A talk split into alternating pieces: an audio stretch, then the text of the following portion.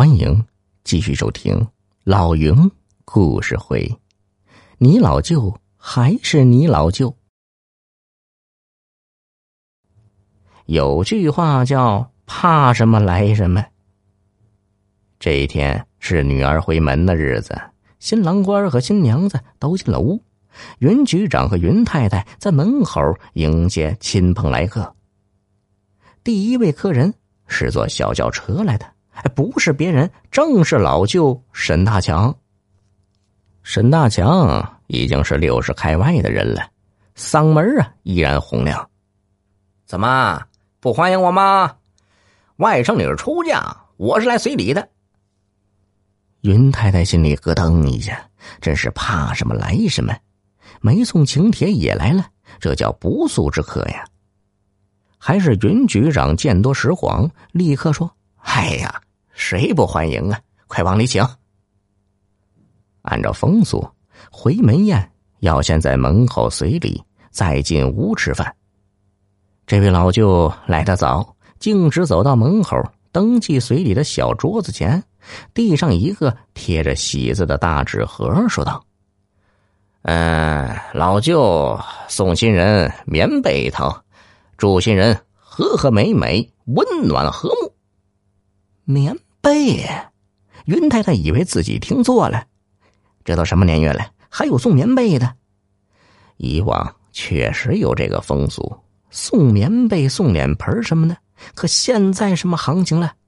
啊，就拿当舅舅的来说，给一万块现金，那都有的是。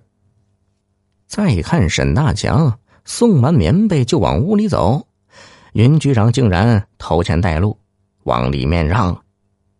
云太太再也忍不住了，一拉云局长的手，悄声问道：“你怎么还让他往里走？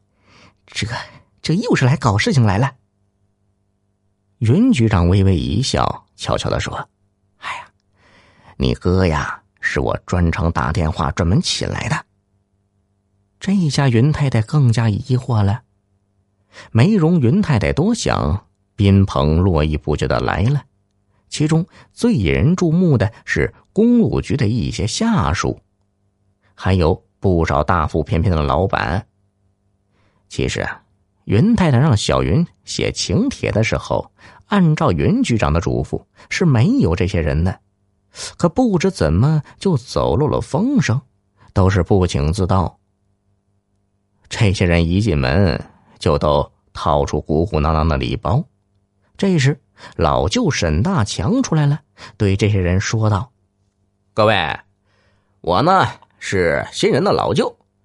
按照咱这的规矩啊，无论亲朋好友多有钱，你们谁的都不能超过我。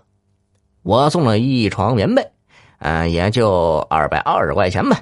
你们掂量着办。”到场的众人面面相觑，不知道这是唱的哪一出。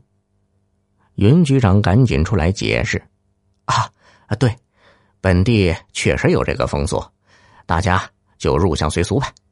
呃，礼金就免了，大家可以送东西，但是不要超过被子的价格哟。”既然云局长发话，大家都不敢说别的。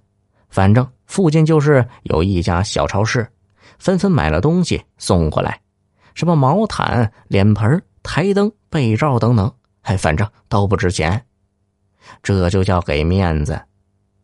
老舅沈大强乐得脸上开了花，可是有一个人不干了，谁呀？云太太呗。虽说这场宴席是在老家办的，才十桌，可成本也有两三万，收这么一堆破东西，大多数还用不着，难道摆个摊儿上街卖去？哎呀，亏钱是小事脸面上也没地儿搁呀。他是气得咬牙切齿，急不上前，就要朝着沈大强发飙。